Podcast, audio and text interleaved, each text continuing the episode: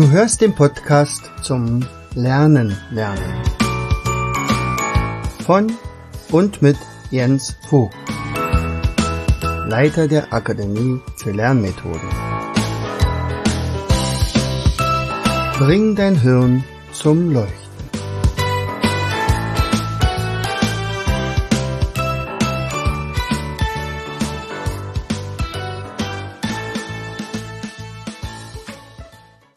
Herzlich willkommen zu einer weiteren Folge unseres Podcasts Bring dein Hirn zum Leuchten. Und heute haben wir eine Sondersendung, denn ich sende heute am 8. März. Am 8. März ist der Internationale Frauentag und nicht nur irgendein internationaler Frauentag, sondern tatsächlich seit genau 100 Jahren feiern die Frauen auf der ganzen Welt ihren Tag und zwar also seit äh, 1921 am 8. März. Ähm, warum mache ich daraus eine Sondersendung? Ich sagte, okay, da gibt es ja auch noch den, den, den, den ja, weiß ich, den Mutter, Muttertag und den äh, Valentinstag und so weiter. Nein, dieser Tag ist mir tatsächlich unglaublich wichtig. Äh, also ich selber habe den auch tatsächlich noch nie vergessen. Äh, und ja, also das, das war, ich, ich bin ja ein, ein ein gelernter DDR-Bürger gewesen und äh, in der DDR war also der internationale Frauentag also immer was ganz Besonderes und die Männer ähm, haben immer versucht, irgendwie Blumen ranzukriegen. Das war nämlich total schwierig. Also da konntest du nicht in den Blumenladen gehen und sagen, guten Tag, heute ist doch Frauentag, äh, ich hätte gerne einen, äh, einen äh, Strauß Blumen und vor allen Dingen noch besondere Blumen, vielleicht Rosen oder so. Und äh, ich weiß noch, wie ich da öfter mal wirklich ganz, ganz früh äh, aufgestanden bin in in den Zug gestiegen bin, nach Berlin gefahren. Da gab es nämlich tatsächlich am Bahnhof dann also zum Beispiel Blumen und dann wieder zurückgefahren und dann konnte ich also meinen Blumenstrauß an meine Frau übergeben. Und äh, mittlerweile ja dann auch an meine Töchter. Die waren allerdings damals noch nicht Frauen, sondern erst Mädchen. So, aber tatsächlich äh, war es damals ähm, in der DDR etwas Anders als in der heutigen Zeit. Tatsächlich schien es mir, als wäre die Gleichberechtigung auf jeden Fall dort deutlich größer. Es gab auch keine Ungleichbezahlung für unterschiedlich, also für die gleichen Arbeit. Äh, die Frauen waren in der Regel unabhängig vom Mann. Demzufolge war es also nicht unbedingt schwierig, äh, sich eventuell scheiden zu lassen, weil weil man äh, sein Leben selber in der Hand hatte und man auch alleine existieren konnte. Ähm, und demzufolge war das Selbstverständnis der Frauen dort auch recht groß und vor allen Dingen auch äh, dadurch, dass dieses Kinderbetreuungssystem existierte, äh, war das also auch möglich, dass beide arbeiten gingen. Nicht nur der Mann, sondern auch die Frau. Und äh, sicherlich war noch nicht alles beim Besten dort. Aber es war halt immer noch ein bisschen anders. Ähm, ich hatte ja gesagt, 65 Prozent unserer Kunden sind weiblich. Die Frage ist natürlich, wie kommt denn sowas? Das könnte jetzt natürlich absolut daran liegen, dass ich so wahnsinnig attraktiv bin. Ähm, wenn beim genauen Betrachten könnte es aber auch sein, dass Frauen doch eher diejenigen sind, die sich mehr für Bildung interessieren und vor allen Dingen für das Wohl ihrer Kinder sorgen. Und gerade in Corona-Zeiten ist es ja tatsächlich auch so gewesen, dass das alte Rollen, die alte Rollenverteilung äh, sogar wieder etwas mehr zugenommen hat. Also auch hier müssen wir deutlich nochmal darauf achten. Dass das also alles gerechter wird in Zukunft. So, äh, vielleicht noch ein bisschen was zur, zum, zur Geschichte. Also ich habe ja dazu ein Mindmap gezeichnet. Ähm, also demzufolge habe ich mich also mit dieser Thematik auch beschäftigt. Und, und wenn man also so ein bisschen guckt, wann ist das dann alles entstanden? Das ist natürlich schon, schon sehr, sehr lange her. Die ersten äh, äh Regungen waren in der französischen Revolution, also eine Olympe de Gouges ähm, verfasste zum Beispiel Schriften, die, wo es darum ging, also die gleichen Rechte, Bürgerrechte auch für Frauen. Ähm, das hat dann dazu geführt, dass sie dann zwei Jahre später hingerichtet wurde. Gott sei Dank äh, wurde das dann etwas äh, einfacher, aber äh, andererseits gab es natürlich ganz, ganz viele Männer in den Parlamenten und, und wo auch immer, die also absolut dagegen waren, dass Frauen die gleichen Rechte bekommen wie die Männer. Heutzutage eigentlich unvorstellbar.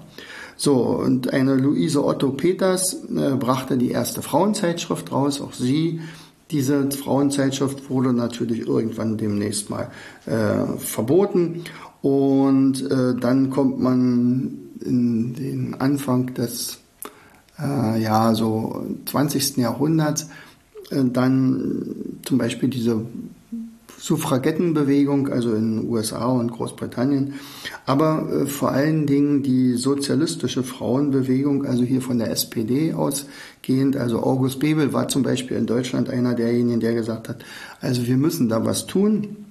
Und äh, äh, die Frontfrau wurde dann nach und nach Clara Zetkin. Also Clara Zetkin, wer die Frau nicht kennt, also sie war mal, also war auch eine Erzieherin, Tochter von einem Dorfschullehrer äh, und wurde dann aber nach und nach immer aktiver und zum Schluss ähm, musste sie auch deswegen, weil sie eben für solche Sachen eingetreten ist, ins Exil, ähm, hat dann eine ganze Weile in Frankreich gelebt und von dort aus viele Sachen organisiert und äh, hat dann einen, ja, einen Russen, einen Exilrussen, ähm, geheiratet. Nee, die hat sie nicht geheiratet. Also sie hat nur seinen Namen angenommen und der hieß halt Zetkin.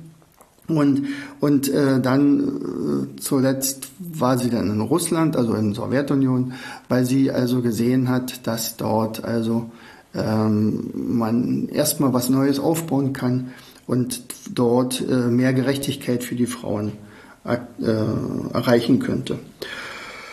Ja, und äh, sie wurde dann auch sozusagen die, ähm, also sie hatte dann den Vorschlag gemacht am 27. August 1910, dass man also auf, also auf einer internationalen sozialistischen Frauenkonferenz in Kopenhagen, dass man also einen internationalen Frauentag ähm, ins Leben rufen sollte.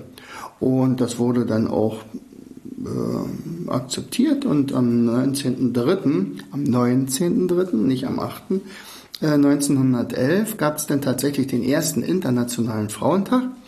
Äh, der wurde in vier Ländern äh, begangen, also in Österreich, in Deutschland, Dänemark und in der Schweiz. Übrigens in der Schweiz ist es ja auch ungewöhnlich, nicht? Weil die Schweizer, das werden wir nachher noch sehen, äh, hatten also viel, also fast als letzte dann nachher den Frauen das Wahlrecht zugestanden. So, und ähm, 1921 wurde dann aus dem 19.03. der 8. März.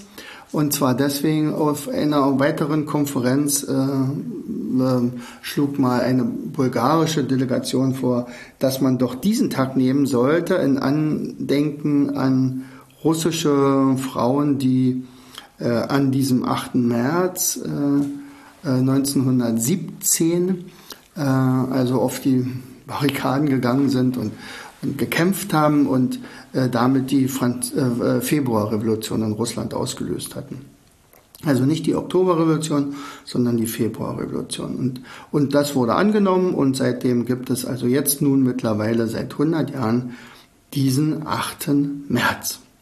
So, und 1975 äh, legte dann die UNO fest, dass der 8. März ist tatsächlich der Tag für die Rechte der Frau und gleich noch den Weltfrieden. Das ist übrigens auch meine große Hoffnung.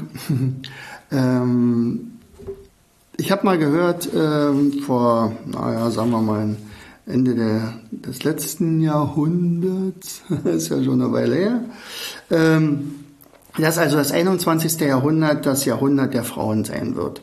Und bumm, schon hatten wir also Bundeskanzlerin und eine äh, Verteidigungsministerin. Naja, so schnell ging es dann auch wieder nicht, aber tatsächlich, es entwickelt sich. Und äh, meine große Hoffnung dabei ist allerdings, dass ähm, tatsächlich die Welt, in die Welt mehr Fürsorge reinkommt, mehr Frieden, weniger Säbelrasseln, natürlich keine Kriege, mehr Bildung, mehr Einfühlungsvermögen, mehr Empathie, sicherlich auch mehr Gerechtigkeit und mehr Liebe. Aber die Welt ist ja noch lange nicht gerecht. Und, und wenn man noch ein bisschen zurückguckt, wie sieht es denn bei uns aus? Und, oder warum hat man denn diesen Frauentag ins Leben gerufen damals? Äh, dann kommt man darauf, dass äh, tatsächlich die Frauen also schon, schon jeher meistens schlechter bezahlt wurden, meistens schlechtere Arbeitsbedingungen hatten, dass sie keinerlei Wahlrecht hatten damals vor 100 Jahren. Also sie, sie wurden nicht als Menschen gleicher, also sie wurden nicht gleichberechtigt behandelt. Also Männer, ja, die hatten mehr Hirn. Da gab es tatsächlich mehr, äh, äh, da gab es tatsächlich Professoren, die also nachwiesen, äh, dass die Frauen nicht so gut denken können wie die Männer. Unfassbar. Und die Leute haben es geglaubt. Und oft auch die Frauen. Ja, also naja, das ist halt so. Und naja, ich, äh, wenn mein Mann das sagt, nicht, es gab ja mal so einen, einen Schlager, das bisschen Haushalt macht sich von allein, sagt mein Mann und so weiter. So, also gegen Diskriminierung und, und vor allen Dingen für Gleichberechtigung. Das war also die, die Ideen die Forderungen der Frauen. Die Hauptforderung war natürlich damals das Frauenwahlrecht. Und als 1918 tatsächlich die Frauen zum ersten Mal in Deutschland wählen durften, sah es ja fast danach aus, dass also dieser Frauentag gar nicht mehr nötig ist, weil ja das, das Hauptziel erreicht worden ist, nämlich sie durften ab jetzt wählen.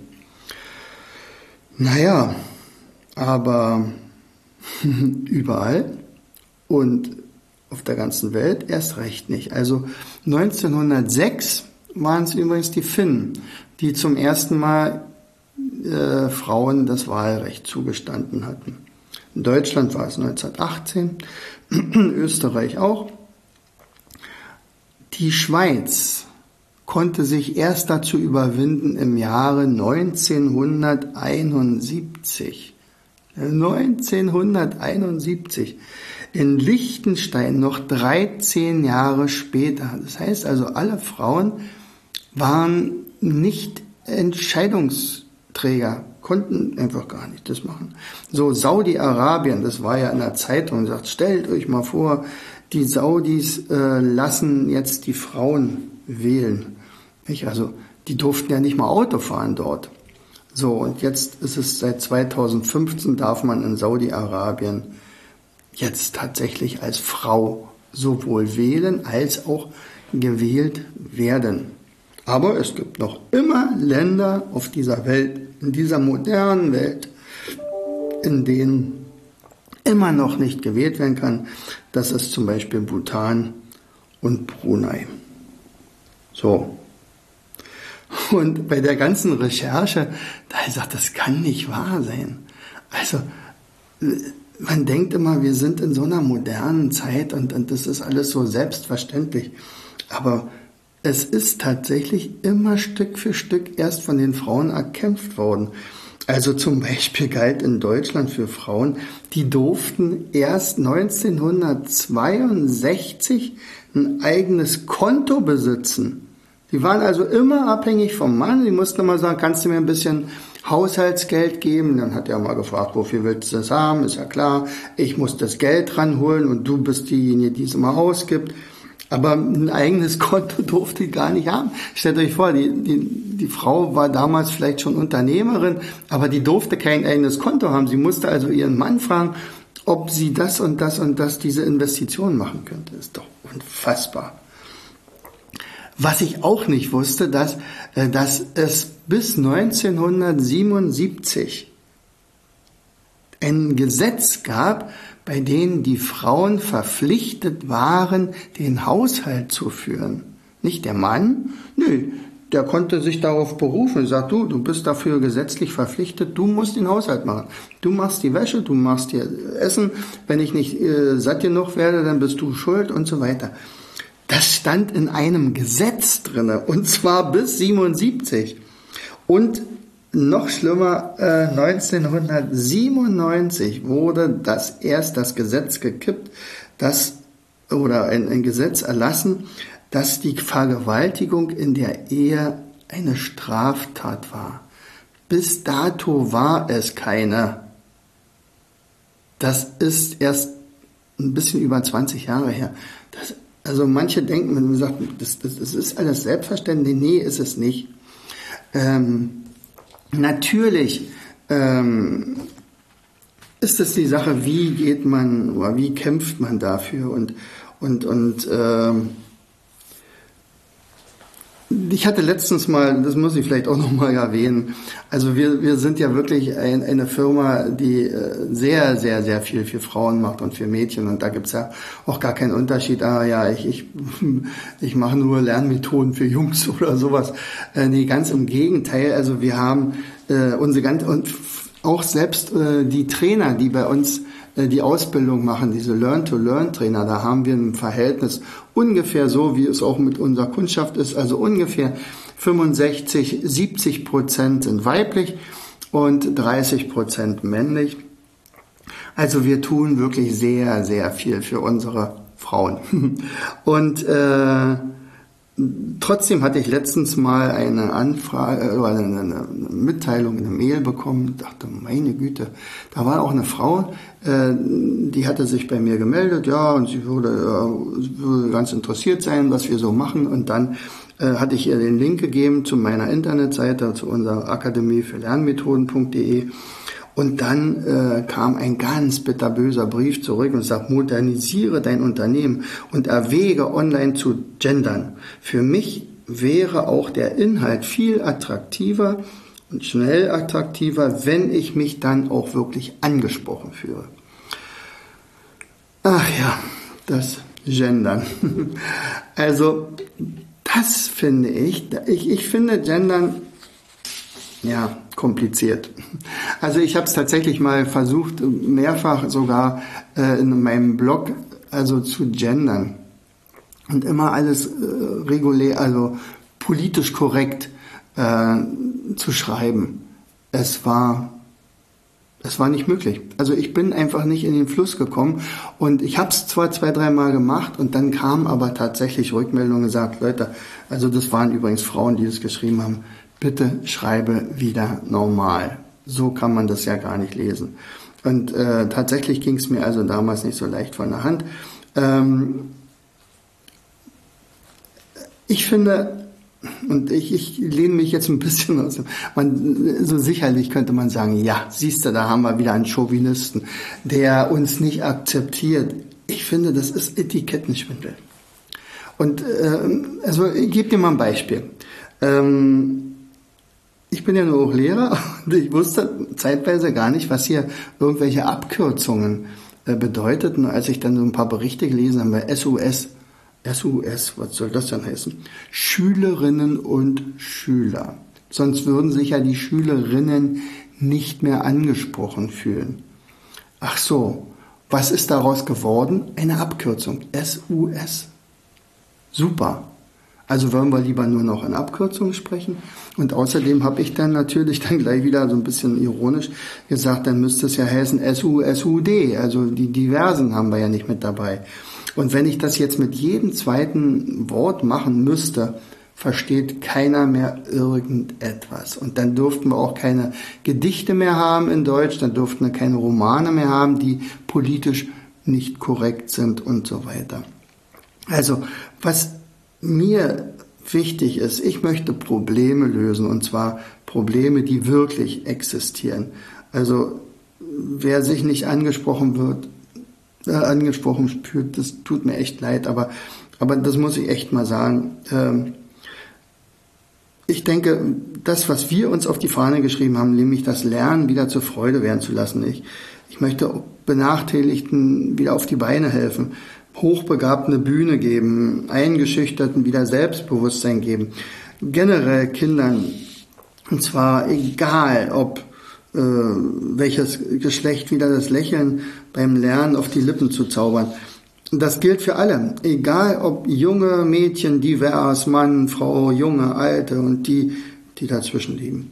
Ähm, und, ähm, vielleicht noch eine Anekdote am Ende, also und dann ist aber dieses Gendern auch abgehakt. Ähm, mit diesem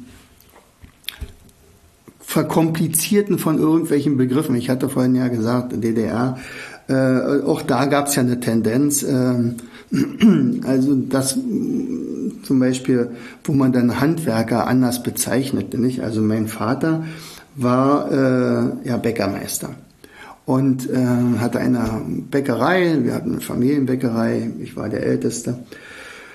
Und ähm, aus diesem Bäckerberuf wurde der Beruf eines Frisch- und Dauerbackwaren-Herstellungsmeister.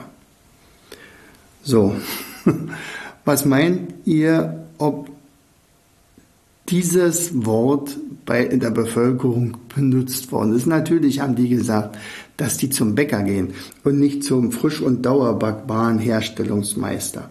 Und ich wurde, ich blieb Gott sei Dank auch Bäckersohn und nicht ein Sohn eines Dauerbackwaren-Herstellungsmeisters. Also es war, und, und deswegen ist es von der, von, der, von der eigentlichen Thematik abgelenkt, finde ich.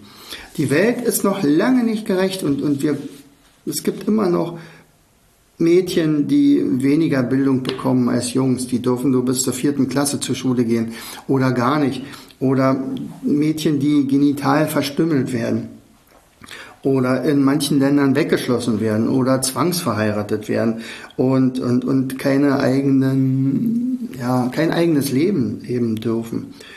Und auch bei uns ist noch lange nicht alles okay. Hier in Deutschland, also ich habe vorhin gesagt, das ist unvorstellbar, aber ähm, ähm, es gibt immer noch diese veralteten Rollenbilder. Und ganz besonders gerade in der Corona-Zeit mit dem Homeschooling und Homeoffice, da sind diese alten Rollenbilder vielleicht sogar in letzter Zeit sogar verstärkt worden. Vielleicht ist auch, und ich hoffe, dass es nicht so ist, aber man hört das ja, dass diese Dunkelzimmer ist ja ziemlich hoch, diese Gewalt gegenüber Frauen. Wenn jemand alleinstehend äh, alleinerziehend ist, also Kinder, also nach einer Scheidung alleinerziehend, äh, wer wird das sein? 90 Prozent davon sind weiblich, also Frauen. Frauen von, sind viel, viel häufiger von Altersarmut bedroht, ganz einfach deswegen, weil sie lange Zeit ja abhängig waren vom Mann und demzufolge äh, da äh, weniger Rente bekommen. Oder aber von vornherein weniger verdient haben, was ich mir zum Beispiel gar nicht vorstellen kann, wenn zwei Menschen genau die gleiche Arbeit machen, genau die gleiche Leistung bringen und unterschiedlich bezahlt werden. Und Deutschland steht immer noch da, dass die Mensch, Männer 20 Prozent mehr Geld verdienen als die Frauen. Also anstelle der Frauen würde ich mich selbstständig machen. Dann habe ich das unter Kontrolle. Dann, dann kann ich weiterhin so fleißig sein, aber ich habe das absolut äh, selber in meiner Hand äh, praktisch tatsächlich sowas zu machen. So, ähm, äh, diese ganze Geschichte mit dem Führungsposten und der ähm, äh, Quoten, Frauenquote einführen und so weiter. Wir könnten von Hundertsten ins Tausendste kommen. Was mir heute wirklich wichtig ist, ich möchte allen Frauen meinen aller, allergrößten Respekt aussprechen und ihnen zum Internationalen Frauentag gratulieren. Herzlichst, euer Jens. Du hörtest den Podcast Das Lernen lernen. Bring dein Hirn zum Laufen. Von und mit Jens Vogt. Leiter der Akademie für Lernmethoden. Gerne lade ich dich ein, uns auf unserer Seite zu besuchen. Klicke einfach auf www.afl-jv.de. Hier findest du weitere wertvolle Hinweise, die dein Lernen leichter machen. In unserem Shop www.mindmaps-shop.de wirst du viele praxiserprobte Produkte rund ums Lernen finden. Bis zum nächsten Mal. Dein Jens.